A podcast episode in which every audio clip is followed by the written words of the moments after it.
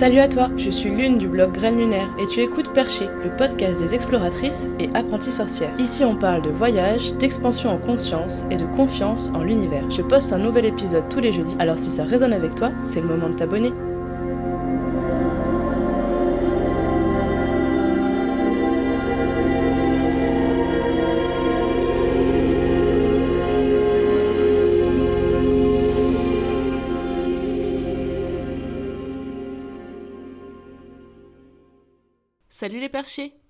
Aujourd'hui, je vous présente Nadège Borowski, alias Soa, S-O-W-A. Soa est une amie, mais c'est aussi une musicienne, une chanteuse, une enseignante, une conteuse et une thérapeute. Avec elle, le chant devient une expérience musicale, émotionnelle et spirituelle. On entre dans le monde de l'intuitif, du sauvage, du magique. Elle propose des séances individuelles des soins sonores chamaniques, du coaching vocal, mais aussi du chant intégral, son nouveau bébé. C'est une méthode de réintégration complète de l'être par le chant, qui s'adapte à nos besoins avec différents outils de libération et d'exploration. Elle propose aussi des séances collectives, des voyages sonores, des spectacles, des concerts, un stage de chant chamanique qui aura lieu du 22 au 24 janvier à La Réunion, mais aussi le Cœur de Gaïa qui a lieu tous les jeudis soirs à 18h à Étang-Salé et qui est un groupe ouvert à tous sans engagement. On y apprend des chants sacrés de connexion à la nature et de célébration du vivant. Soa nous raconte son histoire, comment elle est devenue chanteuse et sa rencontre avec l'harmonium indien, ce qu'est le chant intégral. Elle nous explique aussi ce qui va se passer lors de son stage de chant chamanique. Et à la fin de l'épisode, elle nous offre une petite démo. D'ailleurs, c'est aussi elle qui joue tous les interludes. Bonne écoute!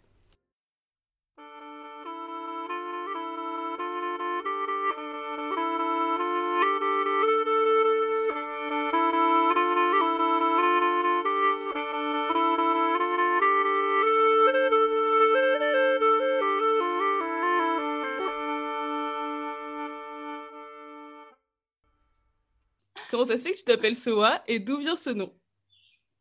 Euh, Je m'appelle Soa parce que euh, Soa, en fait, ça veut dire la chouette en polonais. Normalement, on devrait le dire Sova, mais euh, aucun Français n'arrive à le dire Sova. le W, on le dit Wa. Et, et, en fait, c'est parce que j'utilisais mon nom normal, enfin Nadège Borowski, en tant qu'artiste, au départ en tant que conteuse. Et j'ai eu plein de fautes d'orthographe dans mon nom de famille. Euh, et, c'était un peu embêtant parce que les gens ne me retrouvaient pas euh, quand ils cherchaient les informations euh, des prochains spectacles. Et donc ça a été quelque chose de très utilitaire au départ, d'avoir un nom identifiable facilement. Et puis en fait, comme il n'y a pas de hasard, en fait, ce nom-là, il a été choisi déjà parce que je suis moitié polonaise et parce que j'ai une chouette tatouée dans le dos. Donc c'était. Ah ah je savais pas. ouais, donc c'était facile quoi. C'était genre, si on veut m'identifier, c'est moi, euh, Soa. Et puis, euh, et puis en fait, euh, la chouette a été un de mes premiers animaux totems qui m'a accompagnée au moment de mes premières découvertes spirituelles, les premières recherches, qui est vraiment un, animal de, lié au monde de la nuit et de la magie et qui est pour moi un animal qui permet de faire le passage entre les, entre les mondes. Et, et en fait, j'ai une chouette tatouée dans le dos. quand j'avais 18 ans, je l'ai vraiment faite presque le jour de mon anniversaire. Et à ce moment-là, je connaissais pas encore les mondes chamaniques, mais je connaissais un peu de mythologie par le lycée, et notamment la mythologie grecque. Et donc la figure d'Athéna me parlait beaucoup. la guerrière. Trop cool. mais en même temps, euh, la guerre juste, on va dire. Et puis, euh, pour moi, ça m'inspirait vraiment une figure féminine euh, indépendante dans sa souveraineté, de pouvoir, quelque chose qui, voilà, qui m'inspirait beaucoup. Et puis, la chouette, c'était le symbole de la philosophie et puis de la sagesse. Et je m'étais dit à 18 ans, je vais me tatouer quelque chose qui va me rappeler l'objectif de ma vie, au cas où j'oublie. Genre... Sacré objectif et du coup, l'objectif, c'était la sagesse. Je me dis, mais quelle folie, en fait, d'avoir choisi ça. bah, c'est hyper noble, c'est une chouette intention. Mais euh, ça fait beaucoup de pression, non? Bah, à vrai dire, en fait, j'ai assez rapidement oublié que je m'étais donné cet objectif-là. je me suis fait ce tatouage et puis je m'en suis pas trop occupée. ça m'est revenu à mes 27 ans lors de mon premier cercle de femmes qui était au rêve de l'aborigène. C'était en 2013. Et je tire la carte de la sagesse avec une chouette. Et là, je me souviens en mode Ah, mais c'est vrai C'était Ah, mais oui Je m'étais dit ça. Et, et là, en fait, c'est vrai que depuis cet été-là, là, depuis l'été 2013, ma vie a, a, vraiment changé. En fait, elle a pris un tournant. Et ça a fait partie de ces petits moments de clin d'œil de la vie en mode on t'emmène on t'emmène quelque part quoi. On t'emmène en voyage et voilà, voilà les balises pour savoir que tu es en voyage. C'est trop cool. ce festival, il est vraiment magique. J'ai l'impression que c'est le point de départ de plein de, changements de vie comme ça. Et j'ai trop hâte de pouvoir y retourner. Je crois qu'on ouais, en entendre parler souvent. bah ouais, ouais. Et moi, c'est un festival que, que j'adore, dont j'ai fait partie de l'organisation là pendant pas mal d'années. Comme bénévole ou carrément euh, Non, organisateur. Orga, orga. Orga, orga. Avec le badge orga, et tout, quoi. j'étais, euh, je me suis même occupée, j'étais responsable de l'accueil artiste, quoi. Dis-toi, c'est vraiment euh, trop cool. spot trop bien. J'ai fait partie de la programmation aussi. Euh, là, j'étais un peu moins à l'aise parce que c'était des grosses décisions, qui va sur scène ou pas, tu vois. Et là, je me sentais un peu moins légitime. Par contre, l'accueil artiste, euh, j'ai tellement adoré faire ça. Tu vois, tu accueilles les artistes, tu leur prépares qu'ils soient aux petits soins, avoir leur, leur chai, leur truc à manger, leur bon logement, de quoi être vraiment bien. Et puis, bah, en plus, ça m'a donné l'occasion de rencontrer des super artistes, de passer du temps avec eux, de discuter, de buffer, enfin Trop le bon spot, quoi. Oh, génial. Faudra que tu me files le tuyau pour être accueil artiste. Moi aussi, je vais faire ça. yes, On pourrait faire plein d'interviews. mais grave, mais grave, ce serait trop une bonne idée.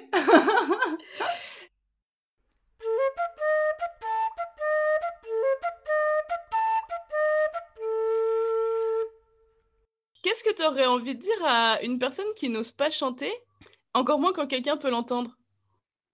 Est-ce que tu te sens concernée? Totalement.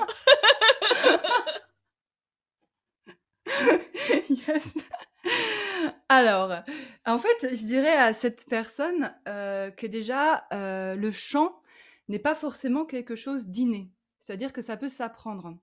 Par exemple, la, guitare ou le piano, euh, au départ, on ne sait pas jouer et on n'en fait pas tout un plat. On se dit, ben, je vais apprendre. Et en fait, le chant, c'est pareil. Ça s'apprend. Donc, ça s'apprend. Par contre, on aura un timbre de voix qui sera unique, de toute façon. C'est-à-dire que notre voix, elle va nécessairement être différente des autres. Et du coup, il y a souvent ce qui nous empêche de chanter, c'est que les voix sont très stéréotypées. On entend euh, un certain type de voix. Alors, des fois un peu moins, on a quand même des artistes avec des voix très marquées, mais, euh, mais souvent, voilà, on se fait une idée de la voix, notamment en France qui doit être de telle manière, et si tu chantes pas comme ça, ben tant pis pour toi, tu chanteras jamais, quoi.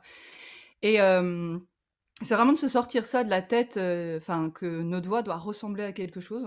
En fait, euh, notre voix, elle est, unique, donc de base, elle ressemblera à rien d'autre que notre propre voix. Et puis, et puis après, en fait, c'est aussi de se dire que le chant, ça peut avoir autre chose qu'une utilité esthétique, ou c'est aussi quelque chose euh, qu'on peut utiliser pour euh, s'exprimer, tout simplement.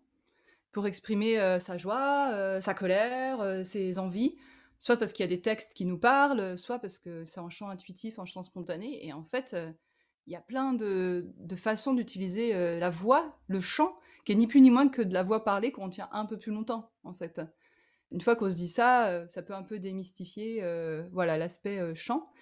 Et puis après, si c'est avoir peur de chanter euh, devant les autres, euh, bah faut peut-être déjà avoir l'habitude de chanter avec les autres pour commencer, euh, pour s'habituer à ça, habituer, faire la rencontre avec sa voix, parce que en fait, euh, souvent on connaît pas notre propre voix. Il y a beaucoup beaucoup de ça, et en fait on en a un peu peur. On se dit, ouais, à quoi ça va ressembler et puis notre voix, c'est quelque chose d'hyper intime en plus. C'est un peu comme si on se dévoilait euh, à poil, quoi, devant tout le monde. Et donc, euh, voilà, c'est déjà faire connaissance avec sa voix, je dirais, dans un cadre un peu sécurisé, où on est en groupe, on peut chanter avec les autres, dans un, espace bienveillant. Et ça, c'est hyper important parce que c'est tellement euh, intime au départ que euh, si on est avec quelqu'un qui vient nous juger et dire alors toi tu sais pas chanter, tais-toi, enfin ça c'est l'horreur. Et en fait ça arrive mais tellement souvent. Ça arrive super souvent, même les, les, adultes quand on est enfant. Enfin, c'est, ou ouais, tu chantes mal, tu vas faire, tu vas faire pleuvoir ou des trucs comme ça qui sont dites l'air de rien, et en fait, ils peuvent blesser super profondément la personne et faire que bah, elle chante plus jamais, quoi. Bah, en fait, c'est ça. Et euh, par exemple, là, euh, le, truc de quand tu chantes, ça fait tomber la pluie. Je suis là déjà, bah déjà, tu, tu accordes un très grand pouvoir à la personne, hein, parce que si c'est vraiment ce qu'elle peut faire, euh, j'ai envie de dire, bah, faut qu'elle aille dans des pays arides et elle aura du taf. Hein. c'est cool pour elle. Elle devrait aller vivre en Australie. c'est ça, va vivre dans le bush. Ça, ils vont être contents les aborigènes de t'accueillir. Hein. Mais euh, et puis surtout, enfin, c'est hyper euh, hyper raide. Et en fait, ça arrive tout le temps. Il y a effectivement les parents avec euh, les enfants parce qu'en fait, les enfants, bah, ils se lâchent quoi. Et des fois, les parents, ils en ont un petit peu un peu plein les oreilles. Mais voilà, et c'est juste mal exprimé. C'est autre chose qu'ils souhaitent exprimer et ils balancent ça. Et puis, mais même entre amis, quoi. En soirée, euh, quelqu'un qui se met à chanter euh, parce qu'il est heureux à ce moment-là, ou il a bu un coup, ou il se sent bien, va, tout de suite va y avoir des moqueries. Il peut, enfin, il peut y avoir des moqueries et, ce genre de phrases euh, qui, en fait, bah, nous fait nous taire au fur et à mesure. Et c'est trop dommage, quoi. C'est vraiment trop dommage. Et du coup, des espaces de chant, il y en a pas tant, en tout cas dans la culture française que je connais un peu plus. À La Réunion, ça va, je trouve ça chante quand même un peu plus qu'en métropole. Donc ça, c'est cool. Mais on n'a pas tant d'espace de chant euh, que ça, quoi. Je veux dire, le seul moment où on chante, c'est euh, Joyeux anniversaire et tout le monde a un peu honte euh, de chanter. Moi, franchement, j'ai du mal même à chanter Joyeux anniversaire. je la trouve difficile à chanter. Elle, est, super dure à chanter. mais oui, elle est super dure. Surtout quand tout le monde la chante pas au même niveau et tout, mais moi, je suis perdue. Enfin. Et, euh, et tu vois, enfin, et du coup, euh, baser son truc de, ben, je sais pas chanter euh, parce que, ben, seul moment où je chante, c'est ce genre de contexte. Et, bah, oui, effectivement, euh, ça va pas aider. Et peut-être qu'il y aurait d'autres contextes où ça, ça marcherait. Et tu vois, en fait, après, il y a d'autres espaces de chant qui peuvent se créer, notamment euh, bah, la mère avec son enfant, euh, les berceuses. Donc, euh, tu verras si toi, ça se déclenche, si tu, si tu vis ça. quand ton bébé sera là. Mais assez spontanément, en fait, les mamans ou les papas se mettent à chanter, mais pas fort, tu vois, juste un peu. Parce que l'enfant, il en a vraiment besoin, en fait. Il construit aussi des fonctions de langage par rapport à ça, du développement de l'oreille.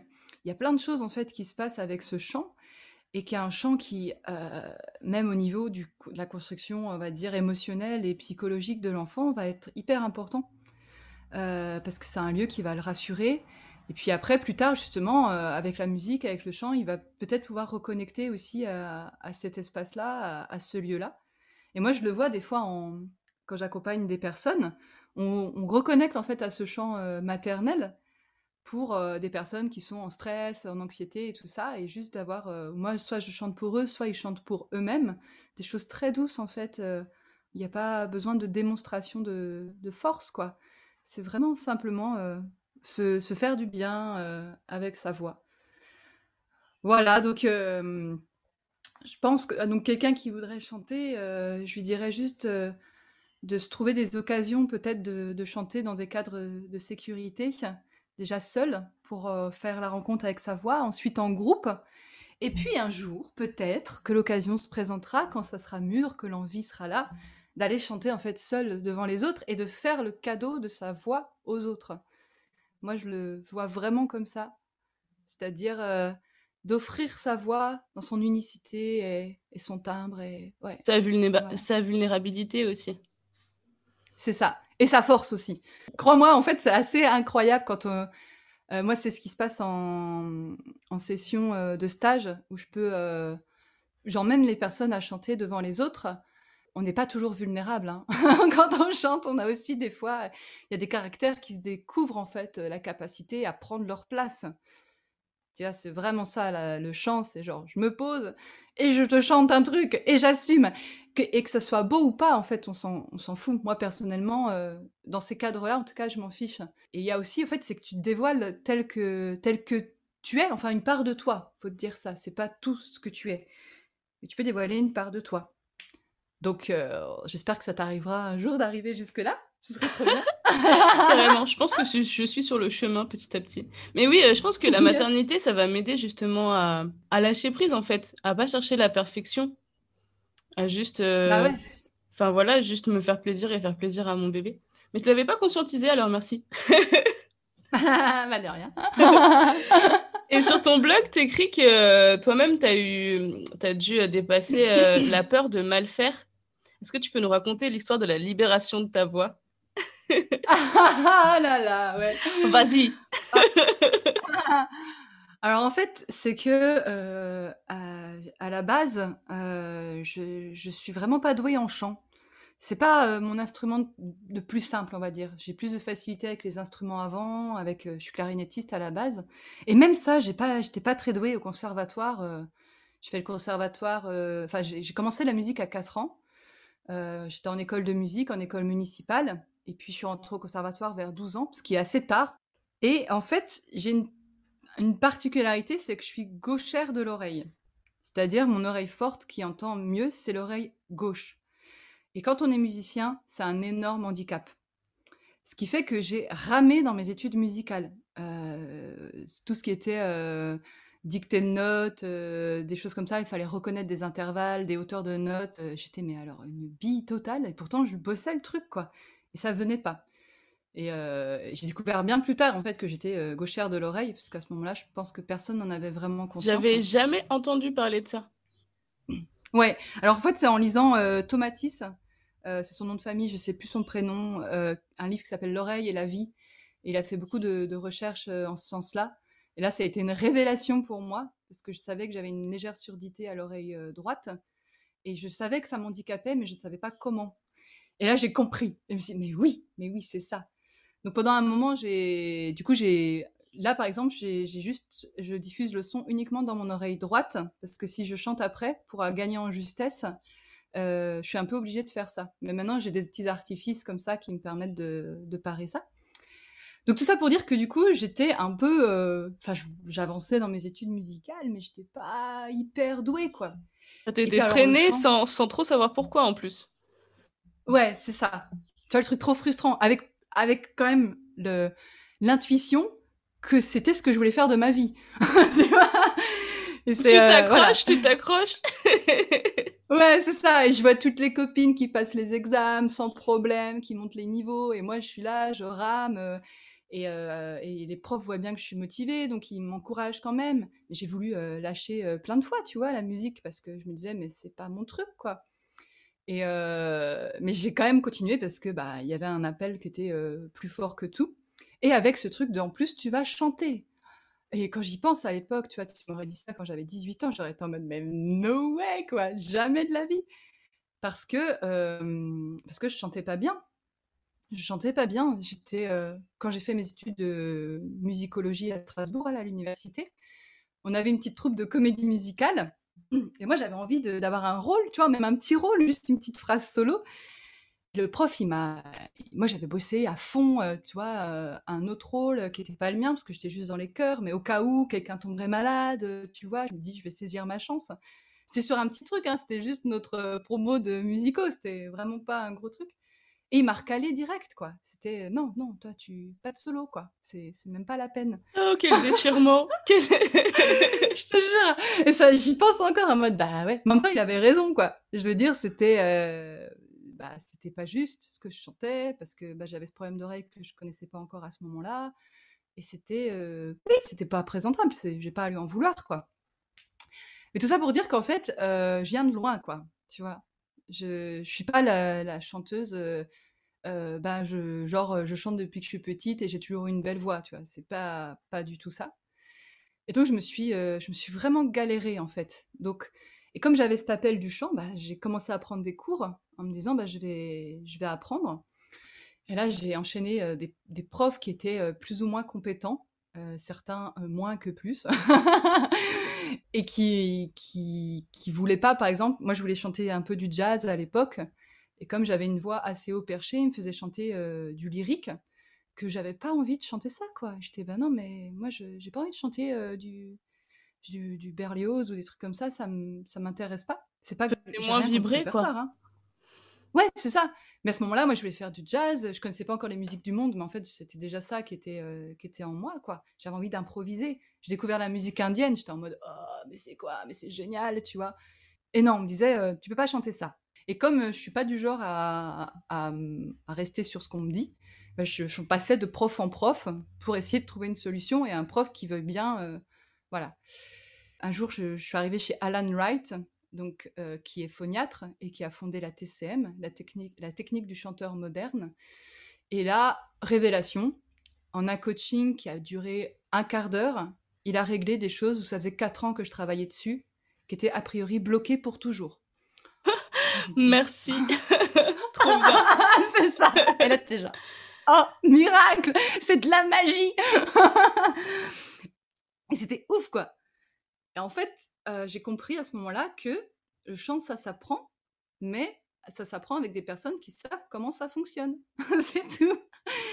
Et donc, bah là, j'ai été avec des profs enfin formés euh, à la physiologie vocale euh, et, j'ai commencé à faire des progrès. Enfin, je dirais. J'en avais fait un petit peu quand même par moi-même, à force de quand même passer de prof en prof, je dis pas, tu vois.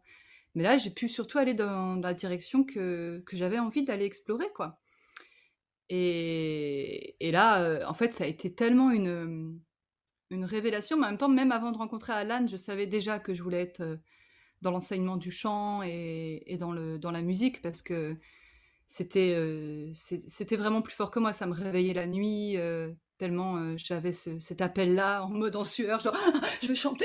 Tu sais, je savais toujours pas chanter, mais le truc c'était vraiment l'appel de l'âme, quoi, tu vois. C'est vraiment génial d'avoir euh, ce genre d'intuition aussi forte parce que du coup, c'est ça qui t'a permis de, continuer malgré les obstacles, quoi. Bah ouais, c'est ça. Mais en fait, c'est que j'avais franchement une certaine partie de moi me dit j'avais pas le choix. C'était. C'était.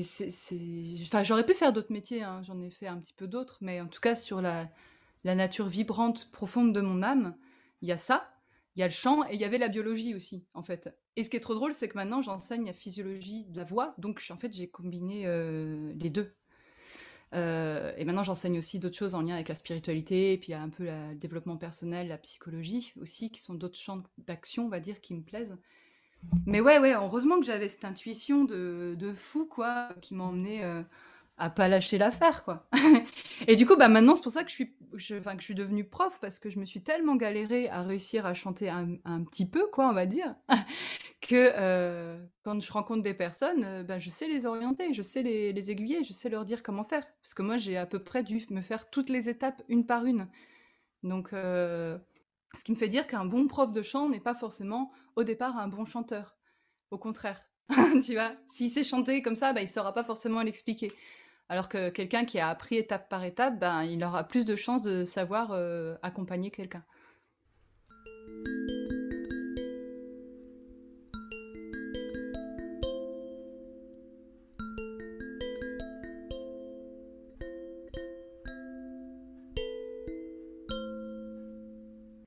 Là, tu commences à lancer euh, des séances de chant intégral individuel. Yeah! Yeah.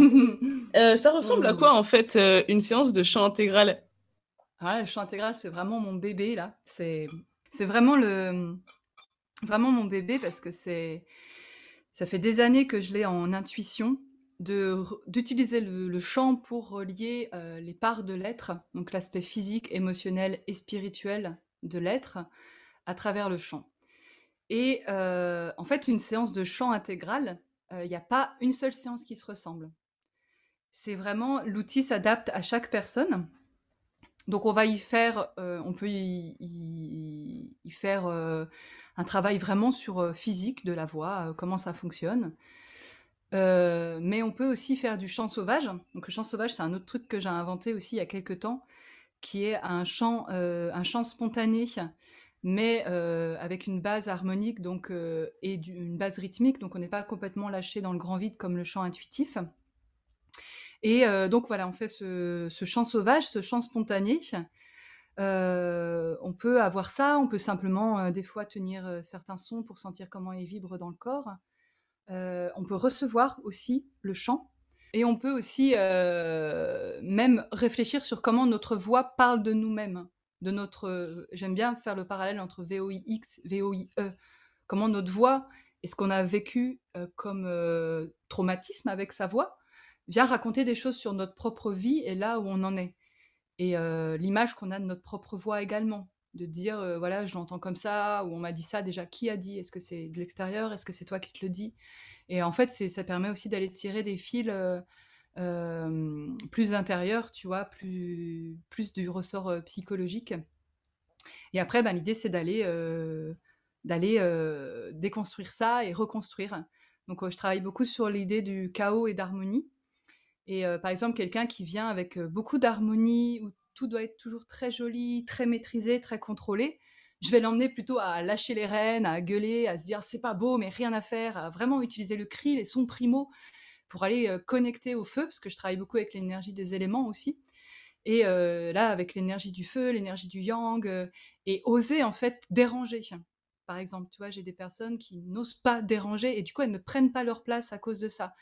Et du coup, d'oser se déranger, euh, déjà rien que dans le, la musique, et de dire euh, j'assume que ça soit pas beau, quoi, tu vois, oser le chaos. Et après, euh, on réorganise, bien sûr, différemment, mais en prenant plus de place. Puis d'autres personnes qui arrivent complètement chaotiques, des parts de lettres partout.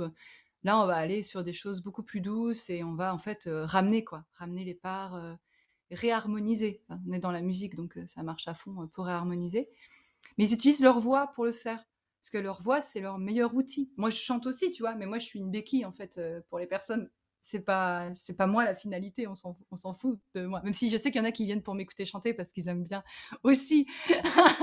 mais, euh, mais normalement, ils viennent. Euh, notre voix, notre propre voix, a un effet sur notre corps d'une efficacité redoutable.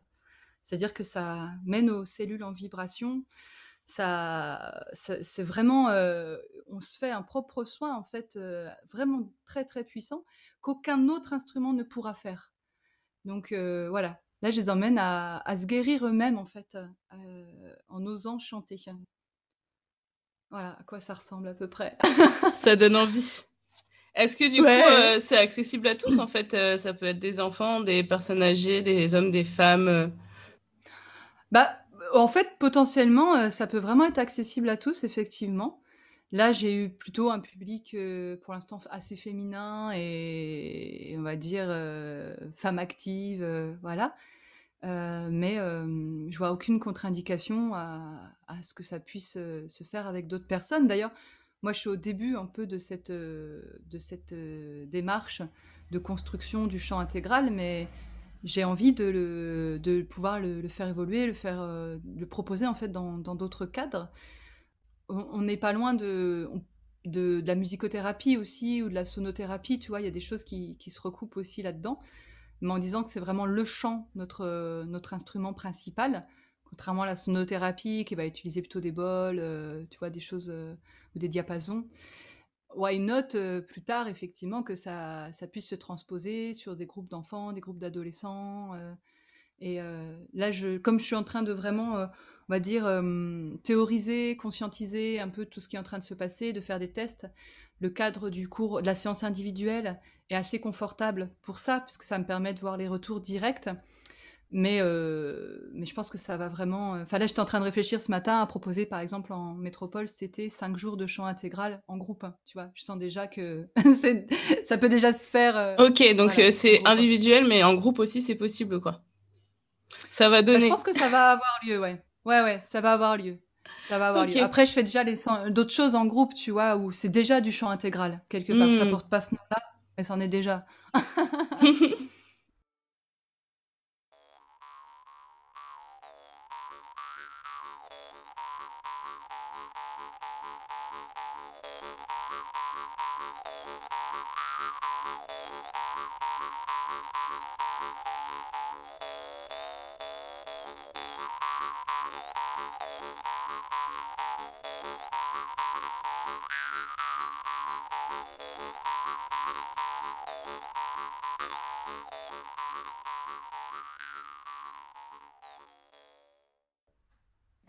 J'ai participé du coup à une séance de chant sauvage avec toi.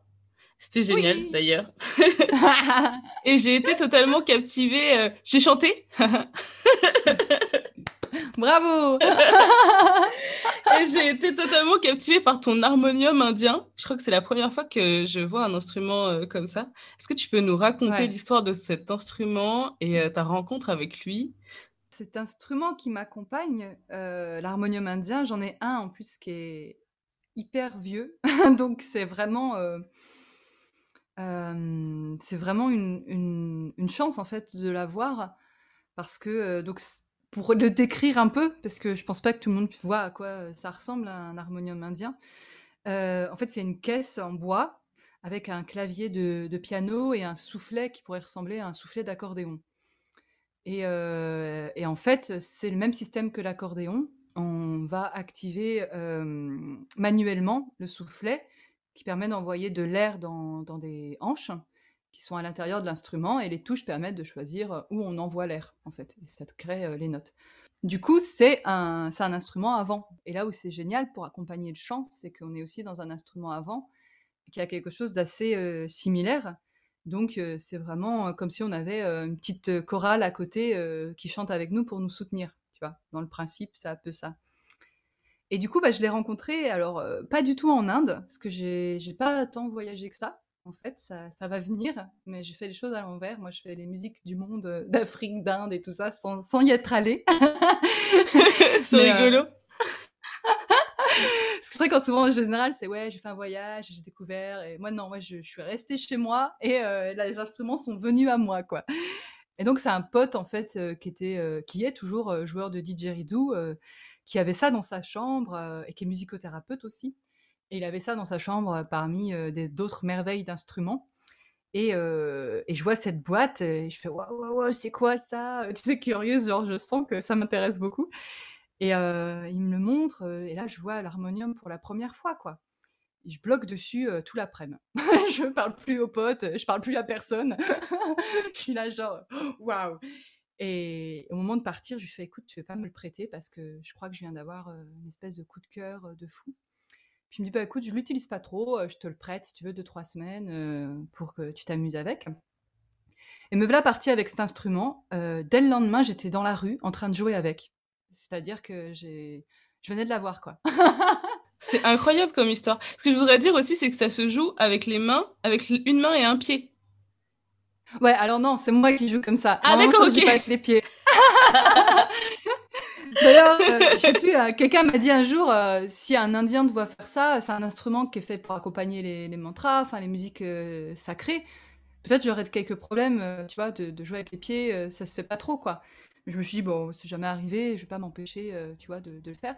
Mais non, mais en fait, c'est que j'ai tout de suite, et ça s'est fait très très vite, euh, j'avais envie d'avoir mes mains disponibles pour faire d'autres choses. Parce qu'en fait, c'est un instrument euh, programmable, on appelle ça comme ça. C'est-à-dire qu'on peut choisir de laisser une note en continu, un bourdon. Euh, et donc, je peux juste activer le soufflet sans m'occuper d'appuyer sur les touches. Et ça fait du son, en fait. Et du coup, bah, je me suis dit... alors normalement, eux, ils jouent la mélodie plutôt sur l'autre main. Enfin, ils jouent pas du tout comme moi je joue, en fait. Et donc, leur main est occupée alors que ben occupé sur l'instrument. Alors que du coup, comme moi je laisse tourner cette note en continu, que des fois je rajoute quelques éléments mais pas tant, du coup j'ai une main dispo pour jouer du tambour. Et bah, c'est comme ça que je me suis retrouvée à jouer de l'harmonium assise, euh, en jouant, en activant le soufflet avec le pied, et pour faire euh, d'autres choses. Mais des fois, je me sens un peu euh, la femme, euh, la femme orchestre, quoi. Tu vois, j'en ai. euh, à un moment, j'avais même réfléchi sur le dernier pied qui me restait, si je pouvais pas y mettre une petite maracas et tout ça. Et là, je me suis dit non, faut arrêter. faut Des arrêter petits le grelots, hop, hop. c'est totalement je me suis dit, possible. ouais, mais, mais là, à un moment, je me suis dit, il faut arrêter. euh, voilà. Et euh, mais c'est vrai que du coup, ça, en termes de, de décomposition du mouvement, euh, euh, bah, je fais. euh, bah, je, des fois, je joue une mélodie au, à l'harmonium, je tape un rythme au tambour, je chante en même temps, tu vois. J'ai une amie euh, psychomotricienne qui m'a vue en concert et qui m'a dit, mais c'est ouf ce que tu fais, en fait. T'as as genre trois cerveaux. je bah, je sais pas. C'est de la coordination, quoi, tu vois, mais. Tu m'étonnes, tu m'étonnes, ouais. Moi, ça m'impressionne vachement aussi, hein, je t'avoue. Ouais, bah ouais, mais c'est juste une question de, de, pratique en fait. Hein. C'est d'élasticité du cerveau en fait. Ouais, c'est ça. Bah, de toute façon, la musique fait vachement bosser la plasticité cérébrale. Et là, bah, on en a un, super exemple, quoi, tu vois. Trop bien. Est-ce que tu peux nous le faire sonner euh, pour qu'on l'entende un peu séparément, euh, voir à quoi ça ressemble? Ouais, juste euh, l'harmonium? Ouais, s'il te plaît.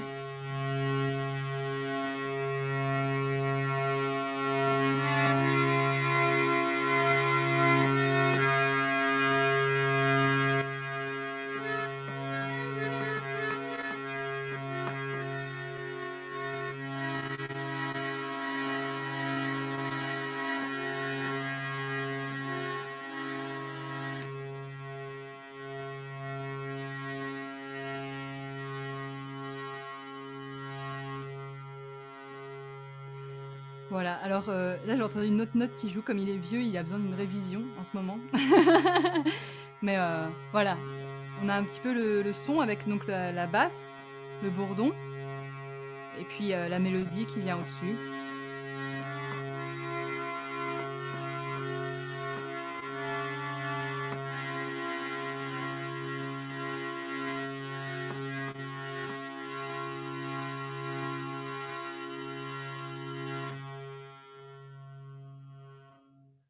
J'adore, je trouve ça magique.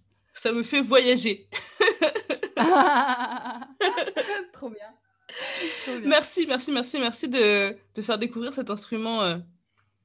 Je trouve ça vraiment cool. J'adore les nouveaux instruments comme ça. ouais, ouais, ouais. Nouveau, il est vieux, hein, celui-là. Il existe depuis longtemps, mais c'est vrai que. On entend. Pas... Bah, t'es la, la première personne que je rencontre qui en utilise en tout cas. Ouais, bah c'est vrai que moi je j'avais jamais vu personne à part euh, j'ai vu ici Lily Young euh, qui utilise aussi un, harmonium, la musicienne de Yakshe. Euh, je sais pas si tu si tu la connais, qui, a été une grosse source d'inspiration pour moi, même dans le chant. Euh, mais ça ça n'a pas été ma première inspiration quand même. En fait, à vrai dire, j'ai commencé à chanter un peu comme ça. Et on m'a dit après, ah, mais tu connais Lily Young et Yakshe? Et j'étais, bah non, je connais pas. Puis quand on m'a fait écouter, je fais, ah oui, effectivement, il y a un truc là. Il y a une espèce de ressemblance. Et après, j'ai écouté. Une connexion.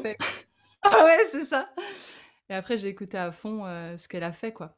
Et, et maintenant, euh, je vois d'autres musiciens avec, euh, avec l'harmonium. Ils commencent à rentrer petit à petit, tu vois, dans, dans des musiques plus actuelles, où en fait, il sort du cadre simplement d'accompagnement des mantras dans la, dans la musique euh, indienne.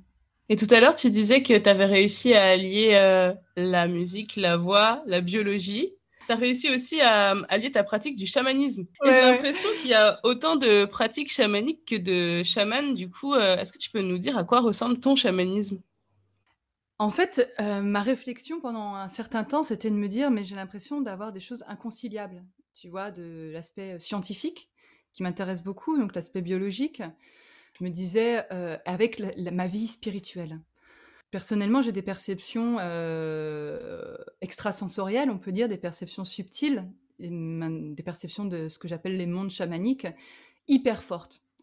Euh, je pars en transe, enfin, je partais, non, ça m'arrive encore. des fois, je pars en transe comme ça. Bon, maintenant, je connais, donc j'arrive un peu plus à gérer le truc. Mais euh, voilà, j'avais des périodes où en fait, euh, juste, euh, j'étais immobilisée, j'étais obligée de m'asseoir et j'avais des images, des sensations, des visites, des choses super puissantes qui avaient lieu où je pouvais pas nier l'existence de, ces mondes-là. Et, et, donc avec vraiment le fait de me sentir limite plus à ma place dans ce que j'appelais mes mondes imaginaires que dans la réalité dans laquelle on vit là, où j'ai l'impression d'être dans un rêve, dans cette réalité. Euh, et puis, euh, bah, petit à petit, euh, je suis passée de bon, je suis complètement folle, il faut que je me fasse soigner, à peut-être qu'en fait, il y a un truc, tout va bien, c'est normal. Et mais mais ça a mis du temps, ça a mis du temps, tu vois. Et du coup, euh, voilà, je me suis petit à petit, je me suis intéressée au, monde chamanique parce que euh, bah, je me sentais à ma place. Donc ça a commencé euh, avec simplement des lectures et puis après d'aller dans des festivals, de rencontrer des personnes se présentant chamanes et me dire non mais en fait moi je vis la même chose dans ma tête quoi en vrai. et puis, et puis d'avoir des informations sur les autres aussi, faire de la médiumité, on va dire, non contrôlée ou contrôlée. Et puis, voilà, de petit à petit, me dire, ok, je, ça c'est vraiment présent, je me sens très très bien là-dedans. Vraiment, c'est un lieu de ressourcement extrêmement fort.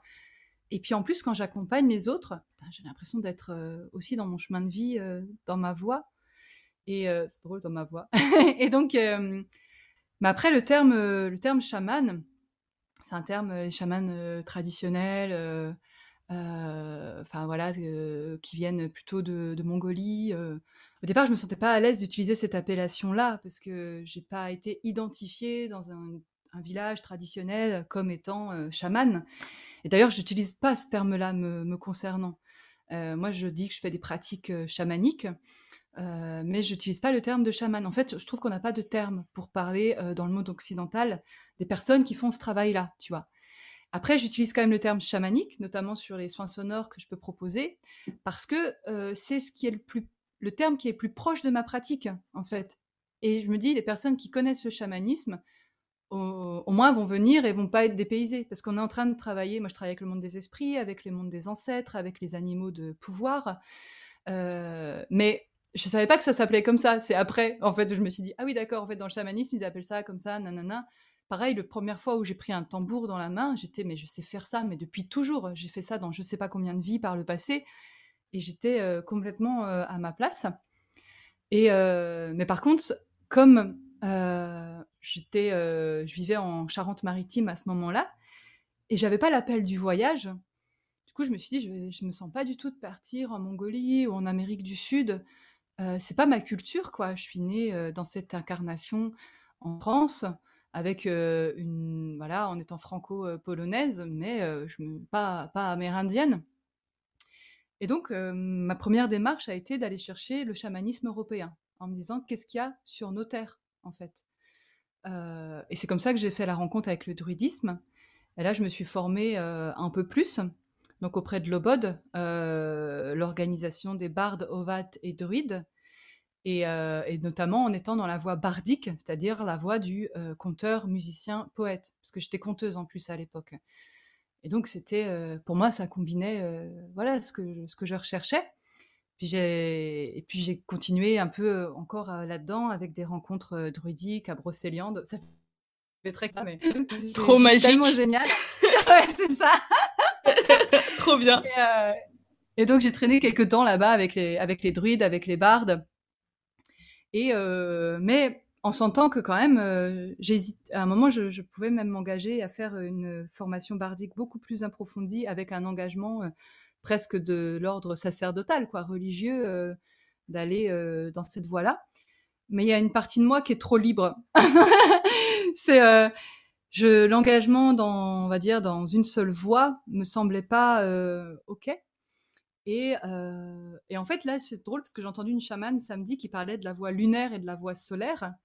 Et en fait la voie lunaire c'est quand tu suis une tradition que tu es vraiment euh, formé que dans une seule tradition et que tu vas porter cette tradition. Et la voie solaire c'est quand en fait tu choisis de te nourrir dans différents espaces. Elle disait que les deux étaient tout à fait valables. Et moi, c'est quelque chose, pendant longtemps, je me suis dit, mais si je ne suis pas un truc, que j'ai pas euh, la grosse formation là-dedans, je peux pas me prétendre euh, faire une, pratique chamanique. Pour comprendre qu'en fait, si, si, si, c'est quand même complètement euh, OK. parce que, bah parce que concrètement, ça a lieu, quoi. Tu sais, il y a juste un moment, faut appeler un chat un chat. et c'était de la pratique chamanique, donc parlons de, de ça. Oui, ça a été OK. Mais ça, voilà, ça a été toute une démarche euh, assez longue d'acceptation euh, de, de, ça. Et je te dis encore maintenant, enfin jamais je me présenterai en disant euh, salut, je suis chaman, quoi. Ça me viendrait pas du tout, pas du tout à l'idée, quoi.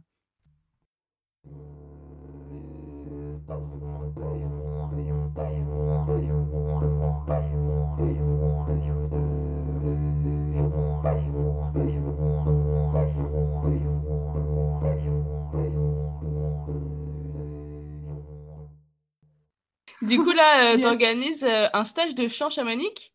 C'est quoi déjà les dates? 22, 23, 24, c'est ça? 22, 23, 24 janvier euh, à Étang-Salé-Léo. et du coup, c'est la voix des trois mondes, ça s'appelle comme ça. et parce qu'on va aller explorer bah, l'aspect physique, émotionnel et spirituel de la voix. Et donc c'est à la fois un stage où on apprend des trucs sur le fonctionnement de la voix, et puis en même temps un moment d'introspection, de, découverte de sa propre voix et d'expression aussi. donc il se passe pas mal de choses, hein, c'est assez, assez riche et c'est relativement initiatique, on va dire, comme, comme stage. Enfin, j'ai fait une session en octobre qui a été vraiment très puissante où j'ai compris qu'en fait le, monde des esprits euh, m'avait euh, un peu utilisé pour amener des choses. C'était assez génial. Quand j'ai fait le déroulé, j'ai compris que ah ça, ça ne m'appartient pas. En fait, c'était vraiment fait pour les participants, pour les femmes. C'était que des femmes à ce moment-là. Et j'ai trouvé ça génial en fait. Et c'était euh, bon, voilà, ok, tu fais chanter les gens, on va les faire chanter, mais en fait, on va aller vraiment travailler sur autre chose avec eux, quoi. c'était un peu l'esprit. Et puis là, on verra la prochaine session, euh, du coup, ce qui se, ce qui se présentera quoi, euh, comme, euh, comme proposition pour, pour ce groupe-là. Ok, du coup, pareil, c'est accessible à tous. C'est vraiment accessible, débutant complet. Voilà, faut juste se dire, j'ose chanter quand même. Par contre, je suis prêt à me dire, ça y est, j'y vais, je chante, parce que on, va beaucoup chanter, forcément.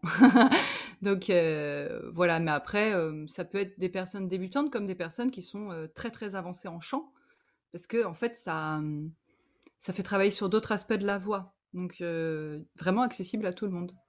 Et est-ce qu'on peut venir avec des instruments? Est-ce qu'il y a une préparation à faire avant? Comment ça se passe? Alors, ouais, venir avec des instruments carrément, avec tambour et maracas des instruments qui peuvent accompagner le, chant. Et on va faire, d'ailleurs, il y a prévu un moment de jeu avec le tambour, de rencontre avec le tambour et aussi euh, avec euh, voilà, les, maracas, les hochets qui sont beaucoup utilisés aussi dans les pratiques chamaniques. Apprendre à en jouer, en fait, soit s'accompagner au chant, soit simplement euh, passer un moment avec. donc, ouais, ouais, ils sont, ils sont super bienvenus. Et par contre, non, il n'y a pas forcément de, de préparation particulière à faire avant on fait tout ensemble en arrivant et, tout ça. Donc non, on peut venir comme ça. Ok. Et du coup, le repas du midi est prévu, c'est ça? Oui, c'est ça. Et c'est prévu par...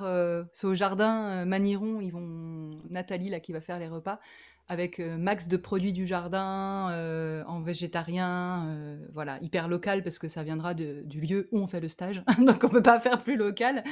voilà, pour avoir des, un bon repas aussi pour nous accompagner. Génial, trop bien. En plus, je connais les Manirons, c'est vraiment joli. Ça va être chouette. Ouais. Bah après, on fait à Maniron et à la et à la réserve. On est sur deux lieux. La réserve, c'est encore un lieu plus. plus c'est où la réserve? Ça étend Salé Léo Et en fait, c'est pas du tout connu parce qu'il s'y passe peu de choses. Euh, c'est un lieu en lien avec la spiritualité nordique et euh, qui est pour moi un sanctuaire. Et c'est pas que pour moi, c'est un sanctuaire pour des plantes et pour des esprits aussi. Et, euh, du coup, on y va l'après-midi pour les pratiques vraiment plus chamaniques, parce qu'on va travailler avec les esprits de la réserve qui aussi nous accompagnent. Il n'y a pas que moi qui fais l'accompagnement, il y a les esprits de la réserve aussi qui, qui bossent avec nous. Ça donne envie. Trop bien. Ouais, ouais, carrément. Viens, viens.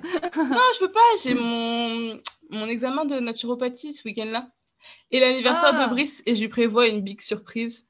du coup, ah oui, c'est vrai. On est déjà pris. mais, euh, mais je suis sûre que j'aurai l'occasion de participer euh, au prochain. J'espère en tout cas. Trop bien. yes, carrément. Si t'es pas euh, maman à ce moment-là. bah, pourquoi si je suis maman, je peux plus venir?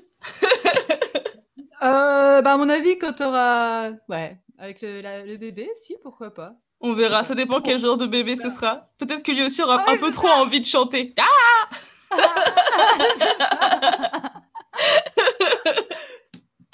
Et euh, petite question de Brice d'ailleurs, puisqu'on parle de lui, et il voulait savoir euh, pourquoi tu as décidé euh, de t'installer à La Réunion et de développer ton activité ici? Oh, question intéressante. parce que j'avais envie. La réponse euh, parfaite. Tout simplement. bah ouais. En fait, non, mais j'étais en Charente-Maritime, ça se passait bien, mais je sentais que j'étais arrivée au bout, là-bas. Et je suis arrivée, à vrai dire, en fait, je suis venue à La Réunion. Je t'ai dit que j'avais pas une grosse envie de voyage. Sauf, j'avais euh, bah, La Réunion qui m'appelait. Et du coup, euh, j'ai au rêve de l'aborigène, j'ai accueilli le groupe Saudage qui venaient jouer. Et je me suis un peu précipitée sur eux en mode Ouais, alors, comment on fait pour venir à La Réunion Et vous savez pas s'il y a un endroit où je peux loger ou autre? Et en fait, si, il y avait Faudé dans le groupe qui avait de la place chez lui. Donc, du coup, ça s'est fait comme ça.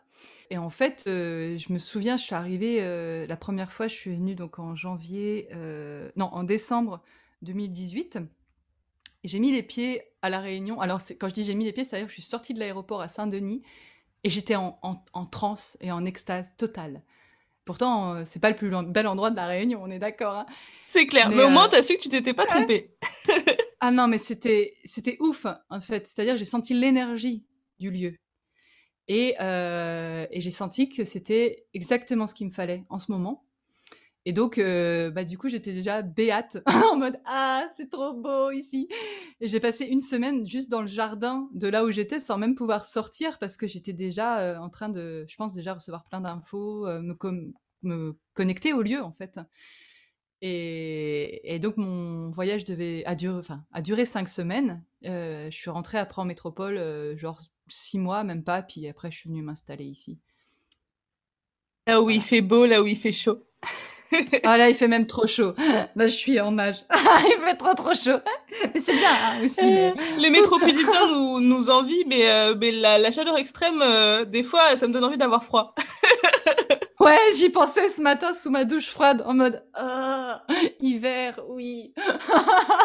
De la neige, s'il vous plaît. s'il vous plaît, c'est clair.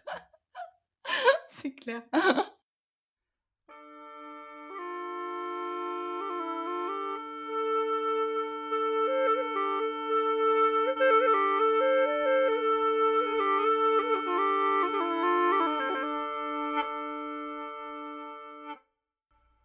C'est OK pour moi pour les questions. Est-ce que tu aurais un, dernier message que tu aurais envie de nous faire passer? Mmh, Bah du coup, euh, chanter. voilà. Lâchez-vous, chantez.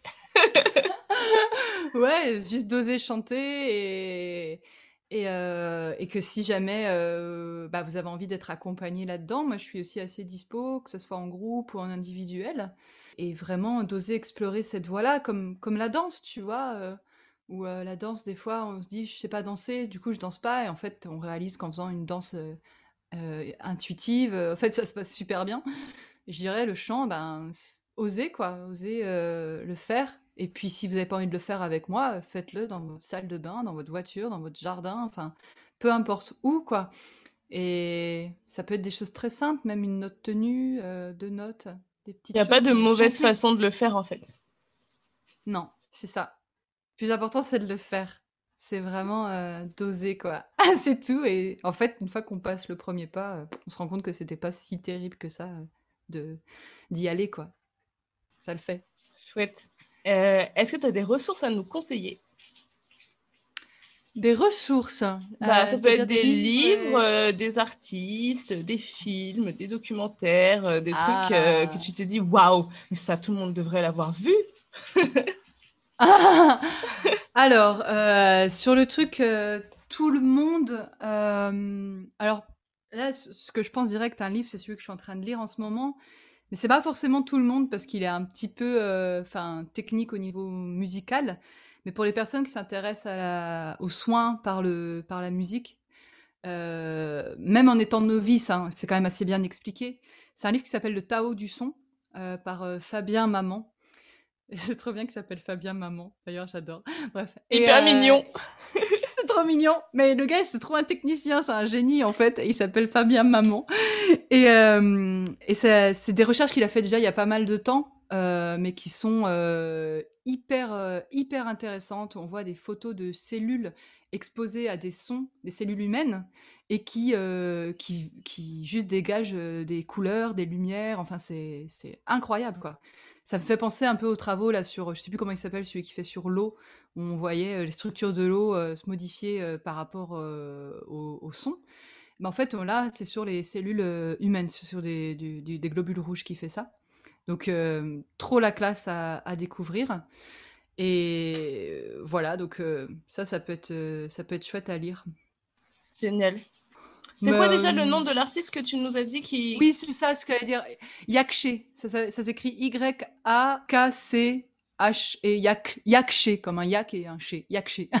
Ça marche. et elle, elle s'appelle euh, Lily Young, Young, comme euh, jeune en anglais. Lily Young. Ça, ouais, ça, écoutez. Ça, c'est vraiment très, très chouette. Ok, Mm, je mettrai le- les liens juste en dessous du podcast. Ouais, ouais, carrément. Yeah. yeah. Et puis moi, écoutez-moi. Oh. Je mettrai aussi le lien de ton site juste en dessous du podcast. La meuf trop arrogante. Bah non, mais ça fait du bien quelqu'un qui est sûr de soi. Ouais, ouais, ouais. Mais bon, inspirant. bref, ça, maintenant, c'est en le disant, j'étais genre, mais qu'est-ce que je raconte? Mais non, mais d'autres personnes. Et du coup, ouais, une petite démonstration euh, maintenant, un peu, un peu de musique. Et en fait, là où j'avais euh, envie de te proposer de participer, l'une. Alors, je ne vais pas te faire peur. chanter. ne t'inquiète pas. En fait, euh, j'avais envie de proposer une impro, euh, une impro musicale avec l'harmonium, tambour et voix, dans l'esprit de mes concerts. Parce que je fais des concerts intuitifs qui s'appellent Maesthesis, où il y a à la fois des compositions, mais aussi des choses créées en direct. Et en fait, euh, au début de mes concerts, je demande au public de me donner euh, ben, des mots, des choses qui... qui... Donc, je pose différentes questions, et en fait, je crée euh, une partie du concert avec ça. Et donc, je voulais faire ça, c'était que tu me donnes du coup euh, peut-être une couleur, euh, euh, une image, un animal ou une image que tu as croisée en rêve, quelque chose un peu voilà, onirique. Puis déjà ça, puis je vois si j'ai besoin de plus de matière. Et du coup, je vais créer une musique avec ça. Trop bien J'adore. Euh, la couleur, ce serait euh, le violet. yes, c'est trop drôle, je l'ai eu en vision ce matin. J'adore, ok. Ça marche, va C'est pour le violet. mes couleurs euh, préférées. Et, euh, Hmm. et j'ai eu euh, un crapaud qui m'a visité au tout début de ma grossesse pour m'annoncer euh, ma grossesse. Ok, un crapaud. Un énorme crapaud Pourquoi je t'ai demandé des trucs Mince. Voilà. Après, si ça t'inspire pas, je peux te donner autre chose, mais c'est le premier truc qui m'est venu. Non, non, non, non, ça me va. Ok, et puis je vais prendre le- l'annoncement de grossesse aussi. Cool. Ok, let's go. À la source du monde, il y a la goutte d'eau, prête à entrer dans l'onde.